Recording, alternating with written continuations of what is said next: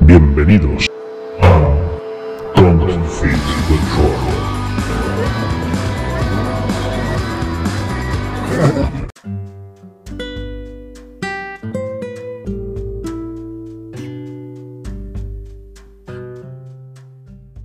Bienvenidos un día más a Don't Fit the Troll, vuestro podcast favorito de la Tierra Media, porque hoy volvemos a la Tierra Media y estamos aquí en- tomándonos unas pintas como le gustan a Pippin, el pony pisador, para hablaros de un tema un poco diferente que hoy nos trae Hebreo. ¿Qué tal, Hebreo? ¿Cómo estás?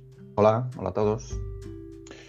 Y nada, nos, eh, hablando este verano sobre qué, qué traer así novedoso, se nos ocurrió eh, hacer un programa especial justo sobre, no sobre la- los libros de Tolkien, sino sobre libros que hablan de Tolkien y de su obra. ¿no? O Sin haber sido escritos por él. Exacto. Todo el- un- una lista de, de libros basados en las obras de Tolkien, en la Tierra Media, incluso en su vida, en todo lo relacionado con el profesor, pero no escritos por él ni, ni nada de eso, sino eh, todo lo que lo- los diferentes tipos de, de libros sobre su obra que podéis encontrar. Entonces lo, lo que hemos hecho ha sido una lista con un libro de cada, creemos, tipo de los que se puede encontrar y el que Hebreo considera que es el mejor, O más reseñable o más Sí. interesante, por lo que sea. ojo, el, el libro más de cada tipo más interesante Iremos contando.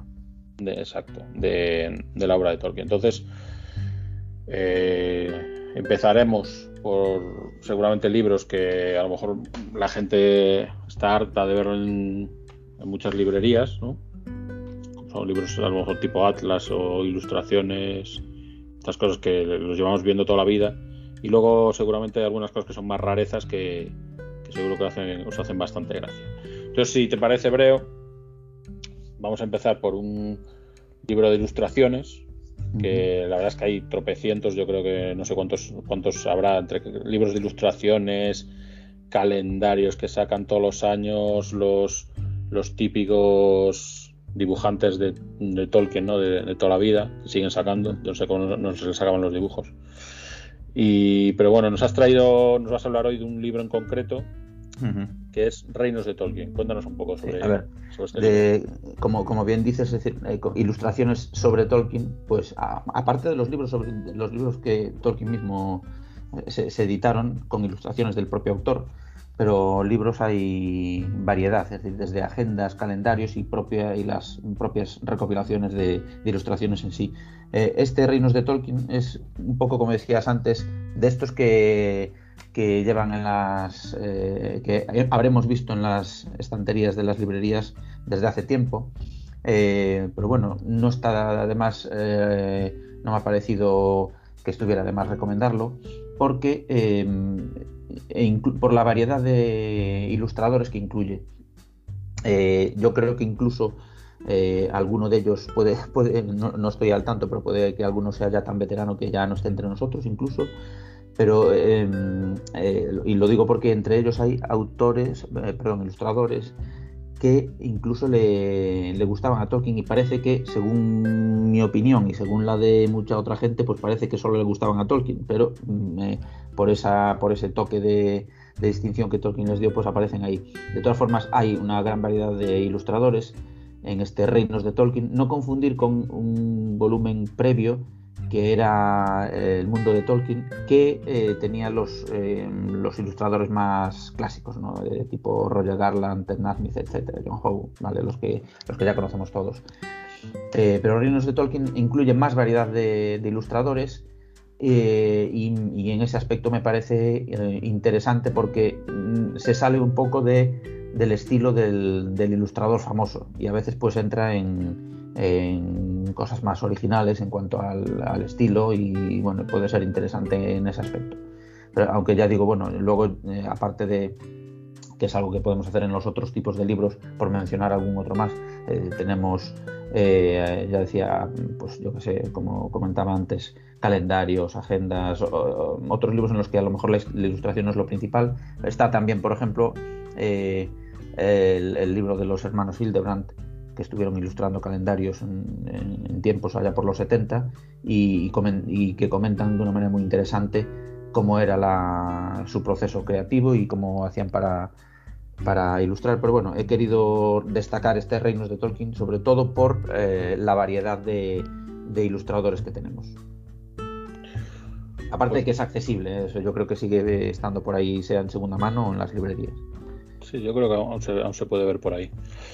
Y luego otro tipo de libro que, a lo mejor es un pelín incluso más interesante son los atlas, ¿no? El Atlas de la Tierra Media.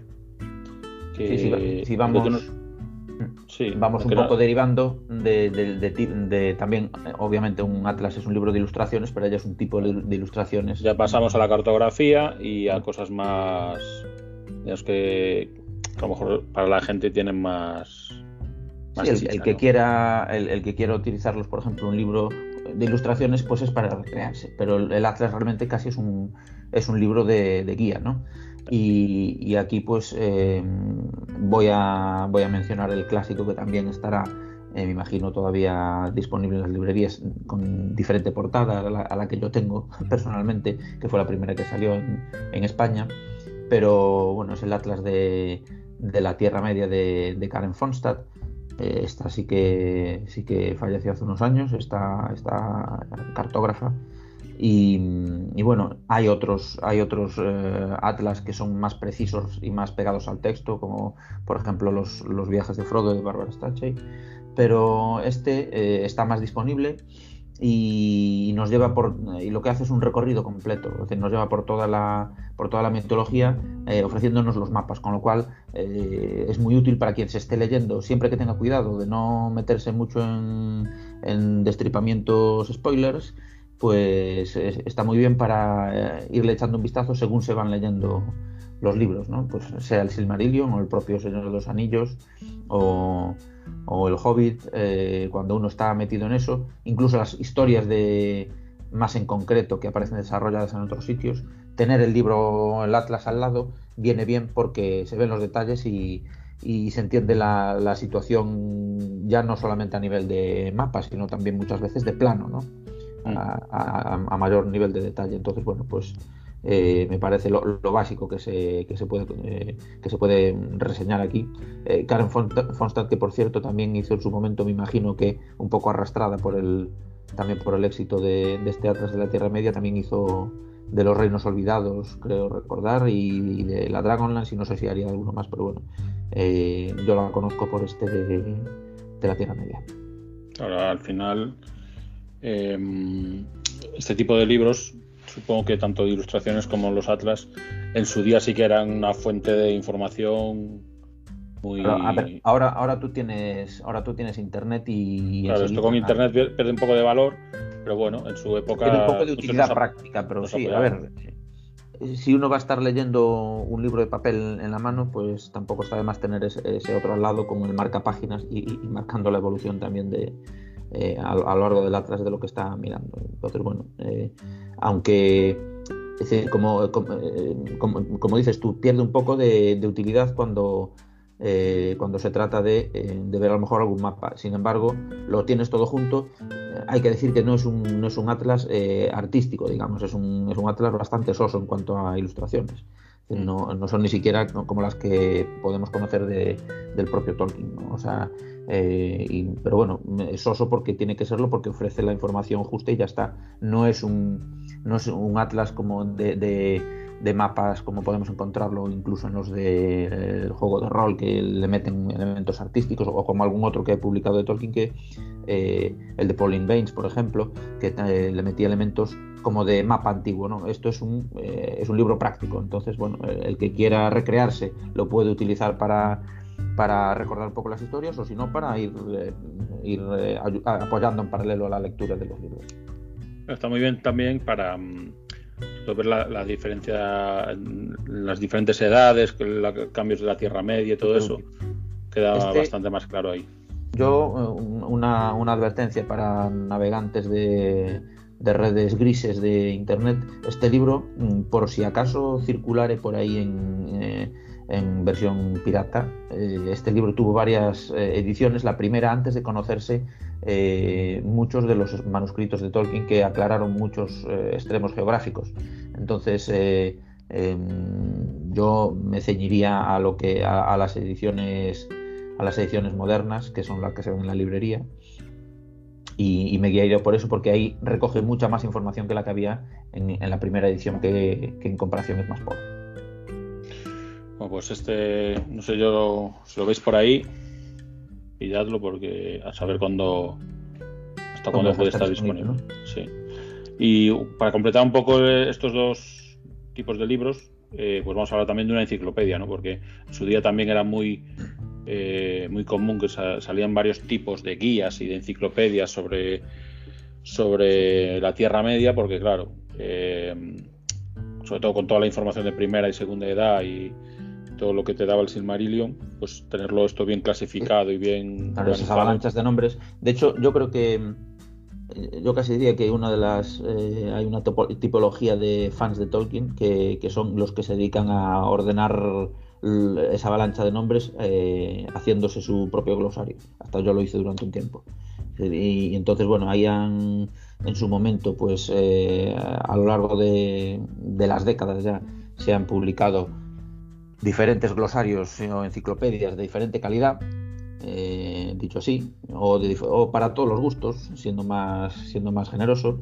Pero esta guía completa de la Tierra Media eh, se empezó a publicar ya, eh, si no me equivoco, por fascículos allá por los años 60, o decir, todavía en vida de Tolkien, y, ha, adquirido bastante fama entre la gente que seguimos a Tolkien porque em, fue una obra de es una obra de referencia que lleva mucho tiempo y que además ofrece una serie de, em, puntos de vista y de digamos y de eh, es una guía eh, muy, eh, muy detallada y, bastante cuidadosa.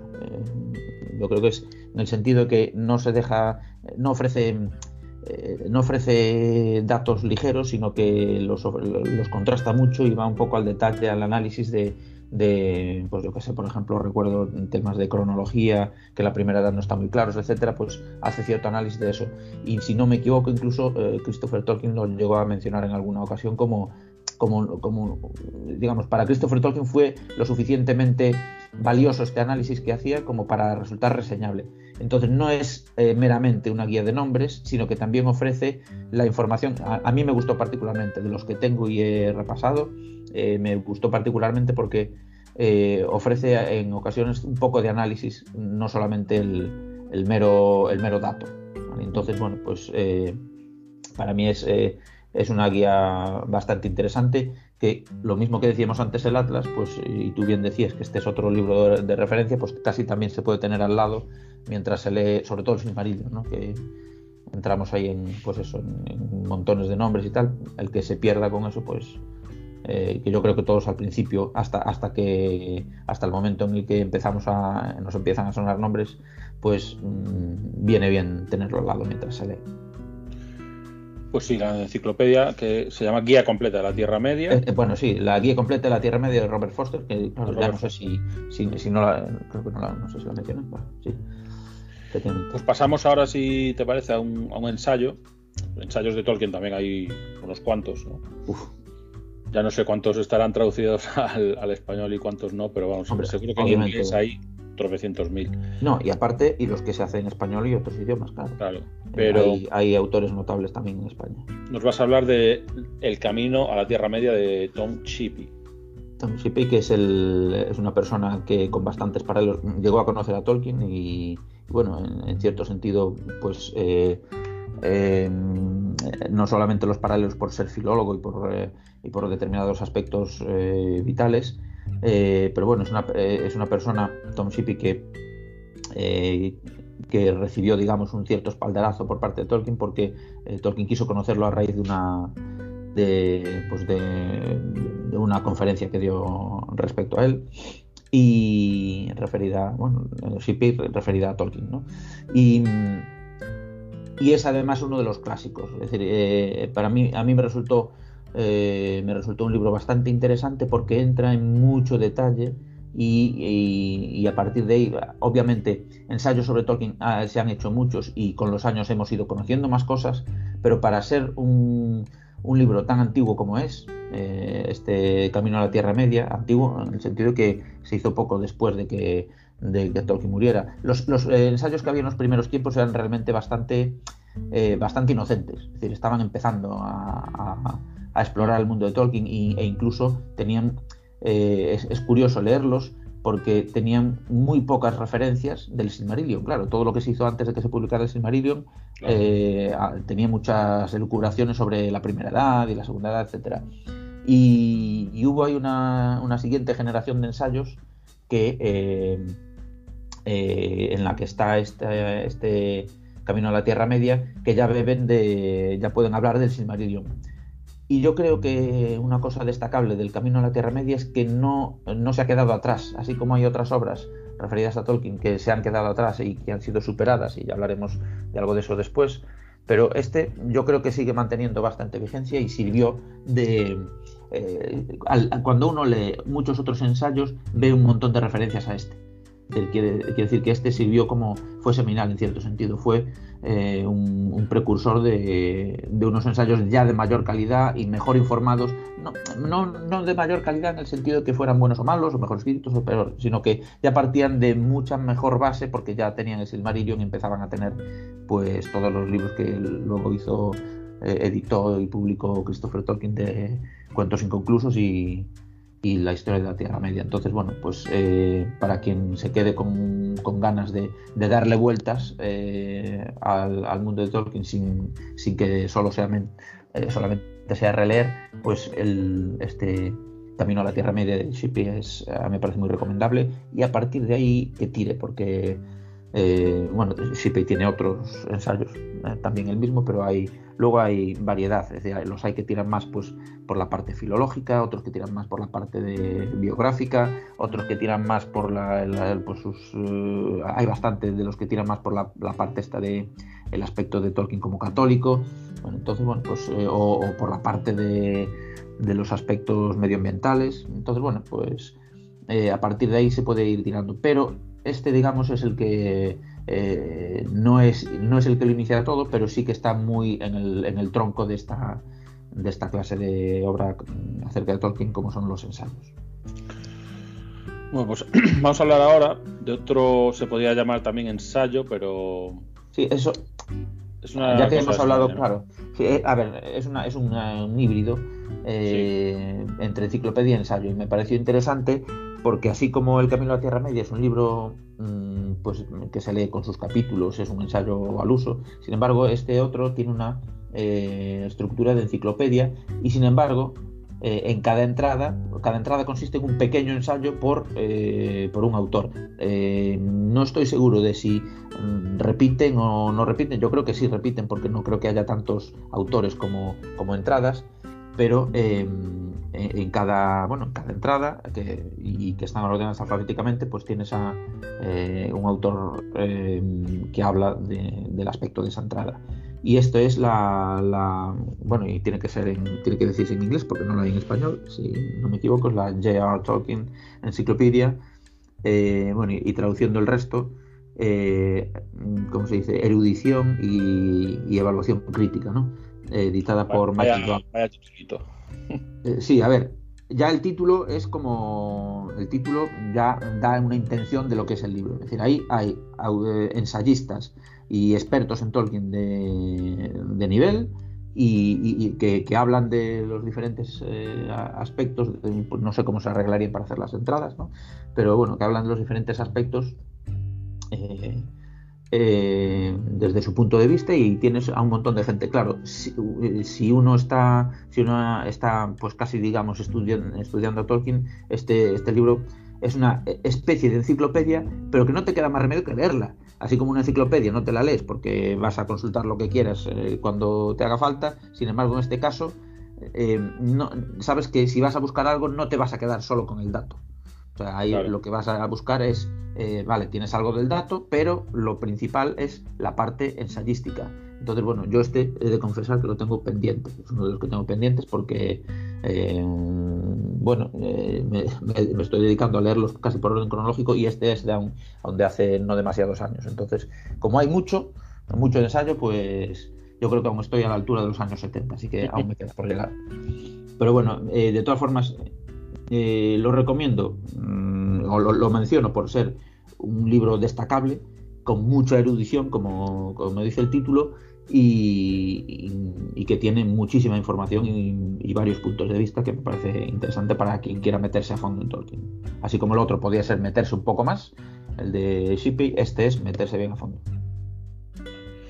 Pues vamos a hablar ahora de uno que a mí además me gusta bastante, que este sí que le, he dado yo bastantes ojeadas, que es un libro de gramática, porque claro, no se puede hablar de Tolkien sin hablar de, de, las lenguas, de todas las lenguas que se inventó y, la gramática de tanto de lengua de los elfos. Este en concreto se centra en. Este es Este es tiene algo interesante, la lengua de los elfos, que su autor es español. Entonces el, idioma original es, español, es, Luis González Cachauli.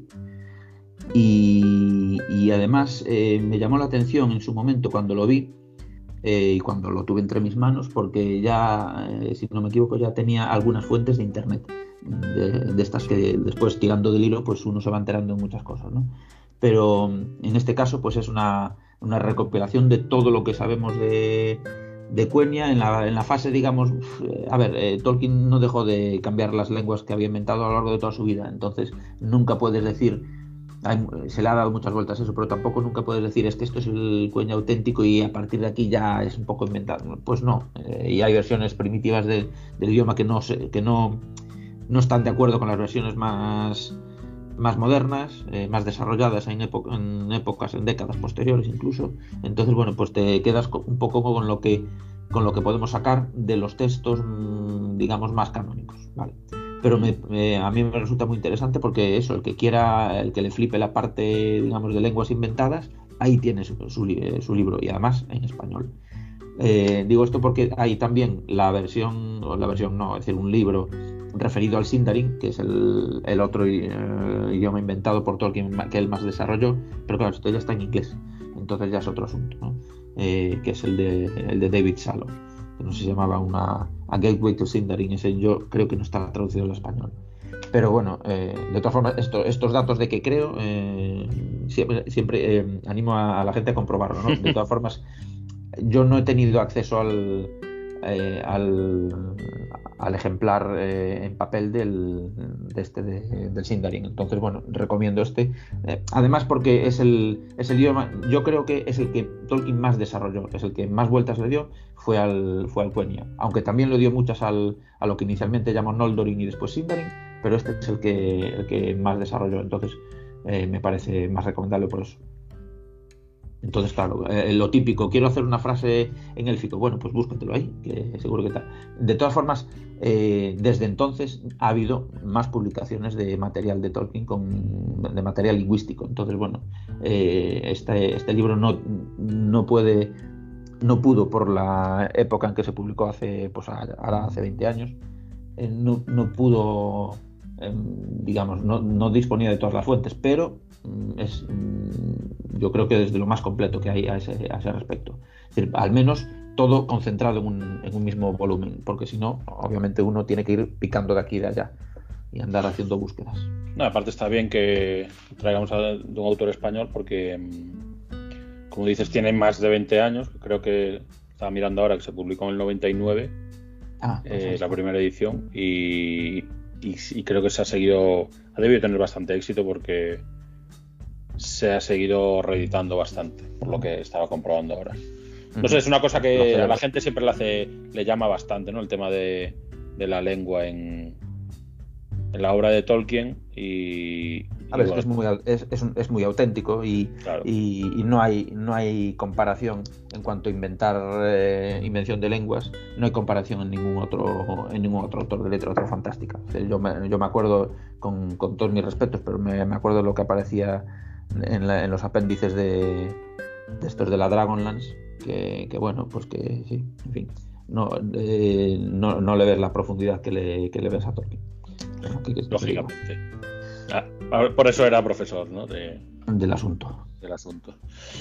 Pues vamos a hablar ahora un poquito de una biografía, porque claro, eh, la gente también, aparte de Tolkien de, de sus, de sus obras más famosas, pues como tal tuvo una vida bastante interesante, ¿no? Y de hecho, eh, que, ha llevado incluso a hacer una película sobre su, juventud, que se estrenó hace poco. Entonces, yo creo que las biografías sobre Tolkien mm. también son, son bastante interesantes, reflejo de una época de, principios del siglo XX que, está es una, una, época históricamente muy interesante y entonces eh, eh, yo creo que son libros muy a tener en cuenta. ¿Cuál nos recomiendas tú? Bueno, pues fíjate, tú, eh, como, como bien dices, que salió, bueno, creo que fue hace un par de años, ¿no? La peli de Tolkien. está basada en, justo el, en parte o en la época del libro que voy a recomendar, porque ahonda justo en esa época. Y lo voy a recomendar porque, así como eh, la clásica biografía de Tolkien es la de Humphrey Carpenter, que también editó junto con Christopher Tolkien las, las cartas eh, de las cartas del padre, de Tolkien padre. Pues eh, este, este Carpenter, la biografía se ha quedado atrás, sí que se ha quedado atrás porque eh, las nuevas biografías han entrado en más, eh, en más detalle, han venido a corregirla incluso, eh, demostradamente, han, corregido a la anterior. Entonces, no voy a recomendarle a Humphrey Carpenter, que es la que a, todo el mundo más le puede sonar, incluso estaba incluida en, su momento en la colección de, Tolkien que había por fascículos, hace, que, bueno, que ha ido saliendo de lustro en lustro, se, se reedita. ¿no? Pero la que recomiendo es Tolkien, La Gran Guerra, de John Garth, que se, eh, que se adentra, yo creo que en la parte, eh, en la parte de las más interesantes de, Tolkien, que es su relación, pues eso, con la Primera Guerra Mundial, que es donde precisamente todo lo que, todo lo que cuenta este hombre Carpenter, eh, hay un momento muy curioso de la biografía de, Tolkien que, que él hace, que dice, bueno, y a partir de aquí ya se acabó la cosa. Y efectivamente, a partir de ahí la vida puede no haber tenido más, eh, más, interés porque el tío pues ya, ya ha pasado eh, aquellas eh, dificultades de la infancia y de la, adolescencia, ya pasó por la guerra y ya no sé cuántos, ya, tiene, ya es catedrático, digamos, y ahora ya tiene el puesto asegurado. Entonces la vida ya no es trepidante a partir de ahí. Lo importante a partir de ahí es la parte de, que deriva de su obra, ¿no? cuando se vuelve famoso. Sin embargo, pues aquí entra en, esa época primitiva, digamos, del, joven Tolkien y eh, entra en, eh, bueno, pues muy en detalle. Y eh, me gusta además porque estoy justo ahora leyendo, John Garth hizo otro libro referido a los lugares que inspiraron a Tolkien, se llaman los puntos de Tolkien, como es precisamente ese subtítulo, ¿no? los, lugares que inspiraron al escritor, y demuestra John Garth que, que sabe ir al detalle, es decir, eh, nos trae información de incluso pues el típico ticket que se olvide, que se te olvida de cuando fuiste en las vacaciones, lo dejas ahí metido en un cajón, pues ese tío lo estuvo mirando y te dice dónde estuvo paseando por no, por no sé dónde, ¿no? En tal, en tal época y en tales semanas, ¿no?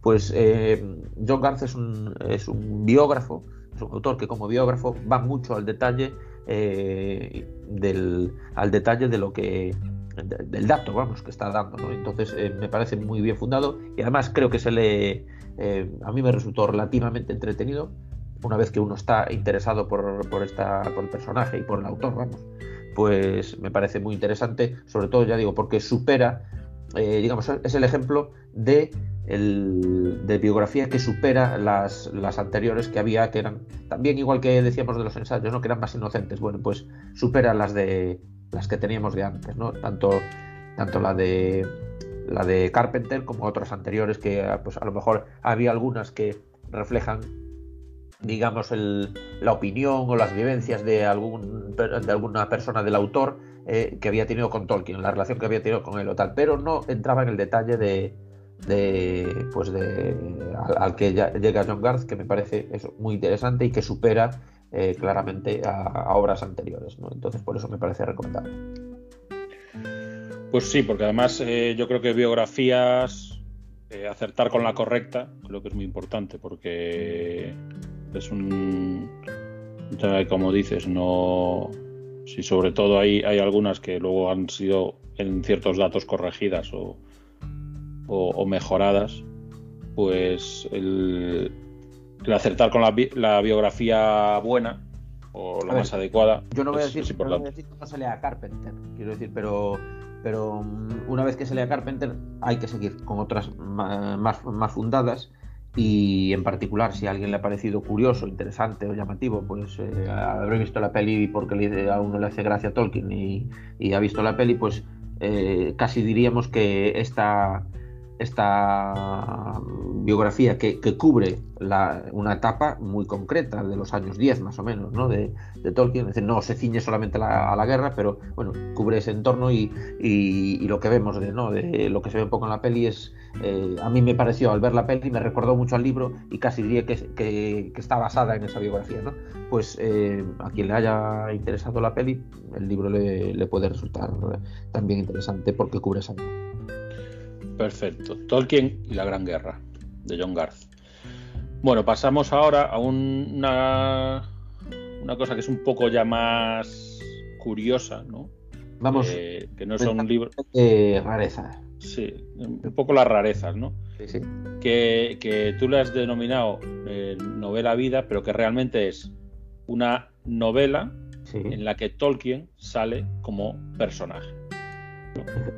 Se llama El Bosque Negro. Cuéntanos un poco qué es este El Bosque Negro. Steve Heller, eh, un señor americano que, pues eso, que decidió hacer una, novela que incluye una parte, eh, digamos, eh, fantástica, en la que no aparecen nombres de, de Tolkien y sin embargo aparece, sí que aparece Tolkien como mencionado como personaje. Claro, hay una parte que es, digamos, como si fueran las las grabaciones de algunas reuniones de Tolkien con sus colegas, ¿no? Entonces yo creo que se basó un poco en las, en las biografías que hay también de, de, los Inklings, ¿no? Que era el grupo de, colegas de Tolkien y tal, eh, famoso C.S. Lewis y algún otro, y, eh, y entonces eh, Tolkien aparece eso como, como un personaje y en ese aspecto, claro, este, según tengo entendido, este autor Steve de este El Bosque Negro, tuvo ciertos problemas porque, porque querían venírsele encima con aquello de que de derechos, ¿no? Es decir, que haces publicando una cosa de Tolkien y, ganando dinero si es que lo has ganado eh, cuando no tenías derechos. ¿Qué pasa? Que el tío eh, tenía las espaldas muy bien cubiertas y por eso no aparece ningún nombre. Es decir, la parte fantástica no aparece ningún nombre. Tú ves todo el rato hay una, cosa muy interesante que es que tú ves eh, mucha inspiración y los, personajes eh, que aparecen, sean los fantásticos o sean los reales, aparecen como... Eh, les ves los paralelos con la Tierra Media. O sea, el, que conozca los libros de Tolkien enseguida le salta, a la vista. Pero como no está nombrado con, con los nombres oficiales registrados, pues se libra. Entonces, la verdad, a mí me parece una pena que no se pueda hacer más de esto eh, por culpa de derechos, pero este, este señor Heller buscó el modo y, encontró el modo de eh, hacerlo sin violar legalmente los derechos y entonces transmite, nos, nos traslada una historia eh, que ya digo, va entremezclando una parte fantástica con una parte pseudo biográfica de Tolkien, que no, pretende ser biográfica, sino una novela, una novelación ficción de, de, una posible parte de la vida de Tolkien. Y, bueno, pues me resultó curiosa e interesante, eh, tanto por el hecho de que la pudiera publicar como por sí misma. Y, no me, y no me, como fan de Tolkien, a mí no me resultó algo que algo que desentonase. Me parece un juego interesante con, con la vida de Tolkien, como, eh, que como bien decías, aquí aparece como personaje. No, no tuviste que poner el grito en el cielo, ¿no? Después de ni decir que es un una blasfemia sobre su, su obra. No, no. A ver, es una cosa.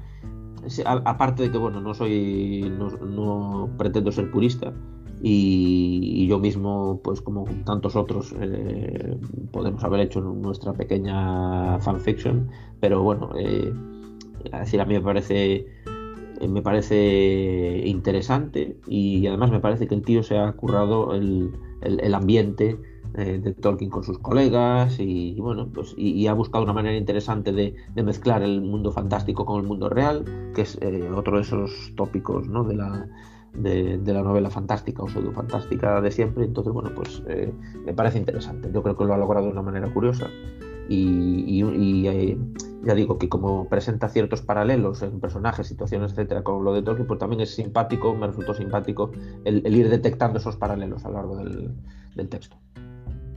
Es un poco también lo que pasa con la que vamos a hablar ahora, que no es que lo que hace es ya me creo que pasar un poco la raya de lo legal, ¿no? Claro, y yo de Brian Crawford. Eh, yo creo que este, me imagino que no lo que nunca habrá ganado dinero por, por eso, porque eh, lo haría ya con esa intención de, mira, yo tengo esto que me, este, está comezón por dentro que me llama a escribir, pero como no puedo ganar pasta con esto, pues nada, lo suelto al, al, fandom de Tolkien pero, y que lo disfruten, si es que lo disfrutan, pero, eh, pero ahí se queda, ¿no? Eh, y bueno, eh, a, mí me. este Sildur cuenta un poco la, la, historia de la última, la guerra de la última alianza que, bueno, quien, no se acuerde que se, que se lo repase en El Señor de los Anillos y en El Silmarillion sobre todo, un poco encuentros inconclusos, pero bueno, de, de cuando Isildur combatió a, Sauron, ¿no? Y me parece interesante porque por cómo describe, eh, por cómo describe a Sauron, por ejemplo, y cómo describe la, la, idea que se podía tener con la relativa poca información que había, eh, o sea, con la información que había cuando este hombre escribió la novela, que siempre es menos que la que se fue publicando después. Claro, a medida que Christopher Tolkien fue editando, se, vio la, se vieron las ideas de su padre sobre muchas cosas. Entonces, em, eh, ahí se ve que, em, bueno, pues que no dio en el clavo en algunas cosas. Eh, este Brian Crawford no dio en el clavo y sin embargo, bueno, pues es interesante de eh, ver la historia y a mí me resultó interesante, bueno, pues cómo recrea en forma de novela algo que por otro lado solo conocemos en forma de crónica, sea porque se nos cuenta, pues digamos, en el concilio de Elrond o porque se nos cuenta en el Silmarillion, pero al final, que viene a ser casi el mismo texto, al final lo conocemos solo en formato crónica, digamos, y entonces lo vemos pues eh, con el detalle y el, digamos, el ambiente que tiene una novela. Entonces, bueno, me parece... Eh, hay, más, eh, hay más fanfiction de Tolkien por ahí, por supuesto, pero este, bueno, por su, por su solera y por, eh, y por las otras características que he dicho, me parecía recomendable. Bueno, esto no deja de ser lo mismo que lo que van a hacer ahora los de Amazon con la serie, ¿no? Nueva que se está rodando. Pero pagando los derechos. Eh, o sea, van a, entre comillas, novelar cosas que solo están en crónicas, ¿no? Entonces tienen que inventar, sí o sí. O sea, no. es que en el momento que no harías un documental, ¿no? Efectivamente, ¿no? Y, dirías, y haréis un documental y pondrías de, de imagen no solamente pues ilustraciones, porque obviamente, pues como nadie, está, nadie estaba allí grabando, entonces obviamente si te metes al detalle y tienes que ver eh, esto se veía también cuando fue, pues, por ejemplo, con las películas en su momento, El Señor de los Anillos. Eh, eh, cuando ves los detalles a los que llegaron, dices, mira, pues eh, como Tolkien no dijo nada de esto, obviamente no me tengo que inventar la forma de la copa en la que bebe este señor de Rohan, por ejemplo. Entonces, pues esto, es lo que pasa aquí. Y lo mismo, como dices tú, en la serie de Amazon o, en esta novela, como en tantas otras de, que se meten en la mitología y que, por supuesto, no pueden ganar dinero con ello, claro, porque no están licenciados. Pues bueno, yo, eh, estamos, hemos hecho un repaso bastante grande, pero vamos a acabar con un libro con que, que parece que no puede haber, un, digamos que un mundo fantástico sin un libro de este tipo, que es el libro de cocina, lógicamente. Hay, hay, libros de cocina de todo, de Harry Potter, de Juego de Tronos, de, de todo lo que se nos ocurra, y como no, también hay un recetas del mundo de Tolkien, yo que no soy tan fan de yo que no soy tan fan de esas cosas otras que has dicho, eh, no sabía que hubiera libros de cocina de, y que fuera todo un género, ¿no? Libros de cocina fantástica. Pero bueno, pues es que yo creo que al final es que vende. ¿no? En cuanto, ya, a ver, si es cierto, si es cierto que mm, la obra de juego de, Canción de Hielo y Fuego eh, da para ello porque las propias novelas hablan, o sea, cada vez que hay un banquete, pues el Martin se recrea en decir los platos, el no sé qué, no sé cuánto, y, y lo tienen, sí, lo tienen fácil, ¿no? Y, Harry Potter entiendo que más o menos será similar, ¿no? Eh, pero vamos, este de recetas del mundo de Tolkien, yo no sé cómo que, habrán investigado para, poder hacerlo, pero es bastante curioso.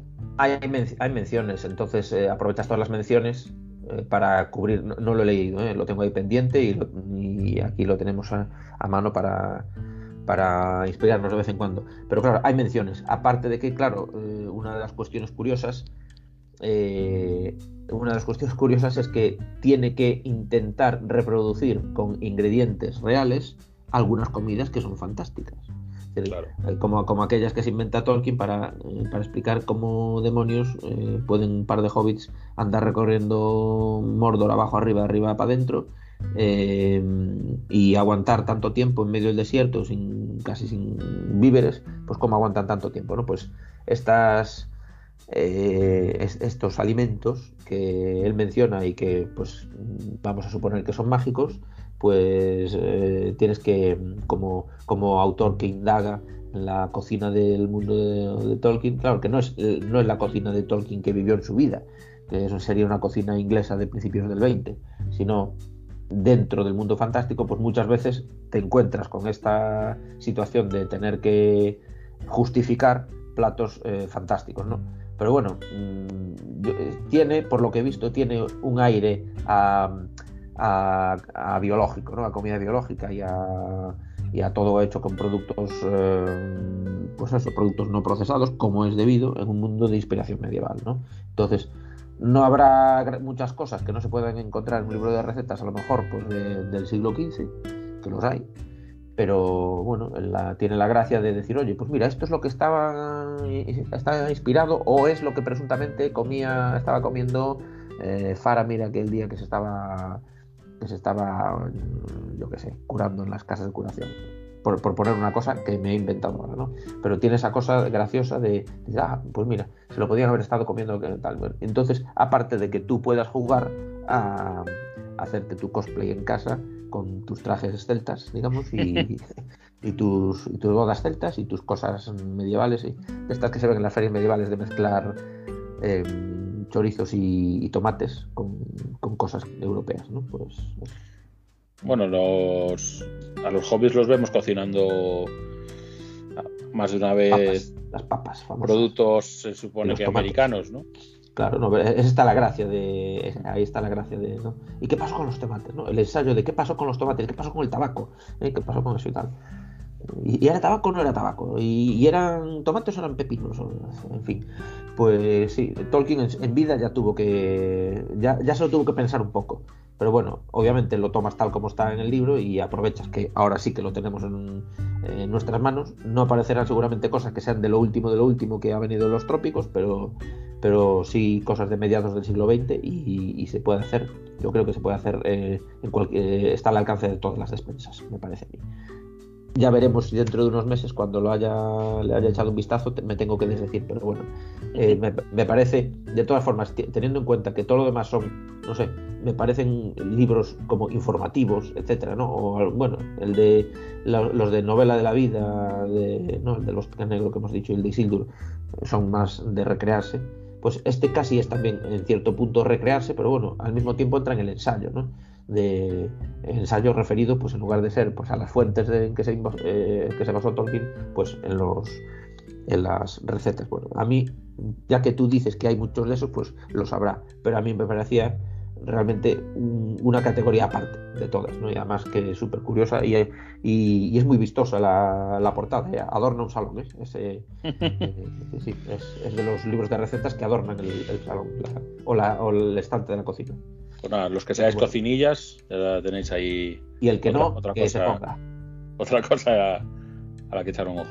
Pues nada, eh, lo dicho, hemos hecho un repaso así sobre cosas más originales que de Tolkien, ¿no? Yo le diría a nuestros estimados seguidores, le diría que si se les ocurre algún, otro tipo de tipo, tipología de libro, pues que, nos comenten. Sí, lo pueden, lo pueden comentar, porque seguro que hay a lo mejor saltan con un libro de para niños de, de estos que de cartón que desplegables. Mira, y pues ya, has dicho, ya has dicho un, un tipo tú, ya un tipo de libro de Seguro que alguno hay por mismo. ahí. ¿Qué pasa? Que hay libros, eh, hay libros que son de eh, con, con Tolkien como autor, pero no se me ocurre ahora libros para niños, eh, libros para niños que estén basados en Tolkien, hechos por otra gente, que era, que era el tema de este programa. Pues he de pensarlo, he de pensarlo. No, Ah, sí, sí, sí, vistazo. sí me gustaría más adelante, ahora que sacamos el tema, hablar de los los relatos para niños que ha hecho Tolkien, ¿no? Eso podría ser un programa solo, salirnos Sí. un pelín de la Tierra Media, Pues sí, pero hablar de Sal- salir o intentarlo, porque con Tolkien era bastante difícil salirse de todo de la Tierra Media. sí, pero bueno, en teoría ahora eh, que está muy de moda la palabra, no, no eran no eran canon de la Tierra Media. Ya. algunos, algunos. Y es curioso a lo mejor eh, también poder hablar un día de, de más cosas aparte de, de, la- de las más conocidas, ¿no? Sabes que también son conocidos, lógicamente, porque al final no, no es un autor que como tal escribiera muchísima novela, pero eh, sus, sus relatillos para, los, para sus hijos y esas cosas son bastante interesantes. Exacto. Así que hablaremos otro día de ellos. Pues nada, eh, muchísimas gracias como siempre a Abreu por traernos estas recomendaciones. A vos. Creo que, que a lo mejor algunas de ellas son para muy cafeteros, como se suele decir, pero que espero que, que alguno de los que nos oiga, pues que quiera, que, que se le quede corto solo leerse los Anillos, Hobbit y Silmarillion. Las que son más, más duras ya las hemos avisado, el resto Sí, mm, yo creo que, es- son es bastante muy interesantes. interesantes. sí. Vale. Pues nada, a, los- a nuestros oyentes daros las gracias por, como siempre, por escucharnos. Si tenéis alguna duda sobre la Tierra Media, nos las podéis poner en comentarios. Y nos vemos en el próximo programa.